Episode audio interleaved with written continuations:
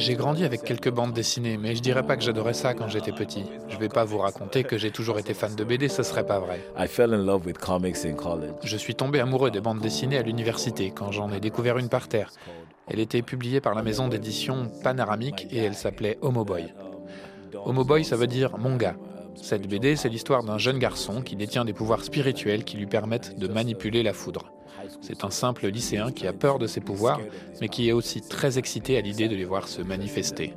C'est une bande dessinée nigériane? Oui, elle vient du Nigeria, d'une maison d'édition locale qui publie des BD.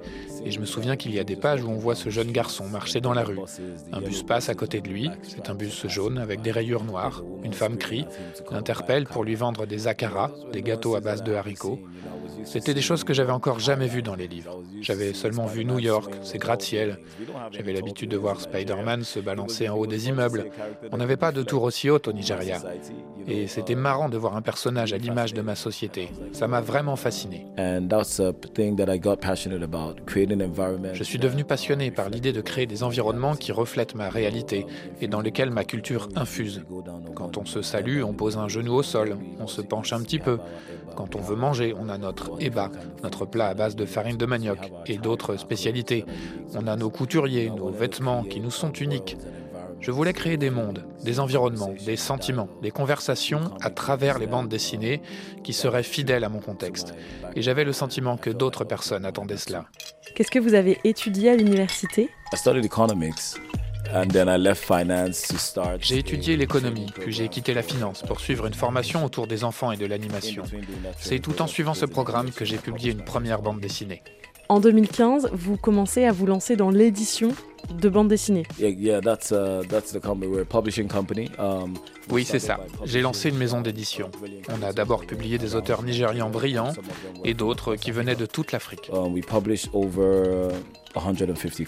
On a publié près de 150 bandes dessinées dont les auteurs étaient du Congo, du Kenya, d'Afrique du Sud, du Ghana. Les bandes dessinées sont souvent perçues à tort comme des contenus destinés aux enfants. Mais non, ce n'est pas seulement pour les enfants. D'ailleurs, la plupart des lecteurs de bandes dessinées sont des adultes. Quels sont vos chiffres de vente pour ce type de bande dessinée On a une plateforme d'abonnement où on met en ligne nos BD. Sur cette plateforme, on compte 3000 abonnés et on recense près de 300 000 lectures chaque mois. On a ensuite lancé notre studio d'animation en 2018. On a pris cette décision parce qu'on voulait créer nos propres bandes dessinées originales.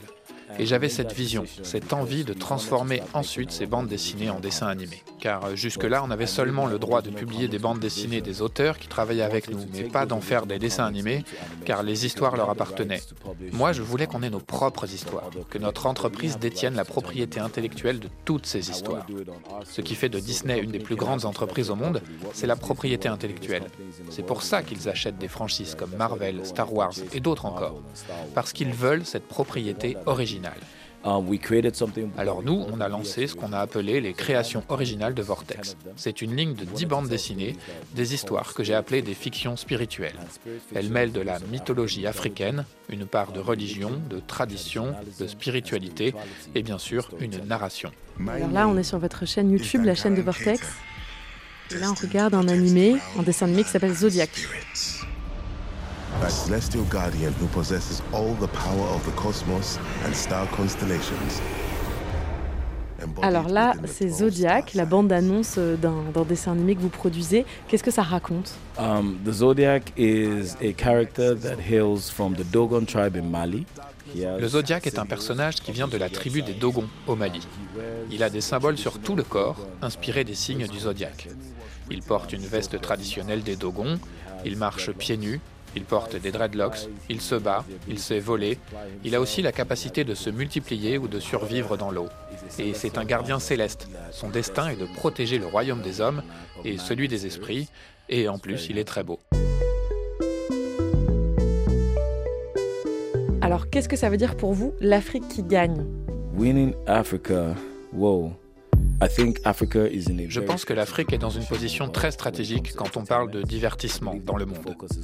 Je pense que les regards sont tournés vers notre continent. Disney a sorti Kisazimoto, Netflix a déjà produit le Super 4 de Mamaka. Il y a encore d'autres projets de dessins animés qui se déroulent sur le continent. Par exemple, HBO qui va bientôt sortir la série animée Iyanu. Ce sont des projets nigérians. Um, oui, leurs auteurs sont du Nigeria, mais aussi d'autres pays africains. Le dessin animé Kisazimoto a été imaginé par plusieurs réalisateurs venus de différents endroits du continent. Donc il y a beaucoup de potentiel et de mouvement en ce moment. Mais je pense que c'est très important que nous comprenions la valeur fondamentale de la propriété. Alors qu'on commence à exporter notre culture, on ne veut pas travailler pour Disney. On veut devenir Disney. Vous voyez par exemple le dessin animé La Petite Sirène. Je l'ai regardé. Et maintenant, mes petites nièces regardent le film, celui qui est sorti récemment. C'est ça le pouvoir de ces œuvres et de la propriété intellectuelle. Ça transcende les générations. Nous voulons bâtir une entreprise africaine avec nos propres conditions et pour notre propre profit.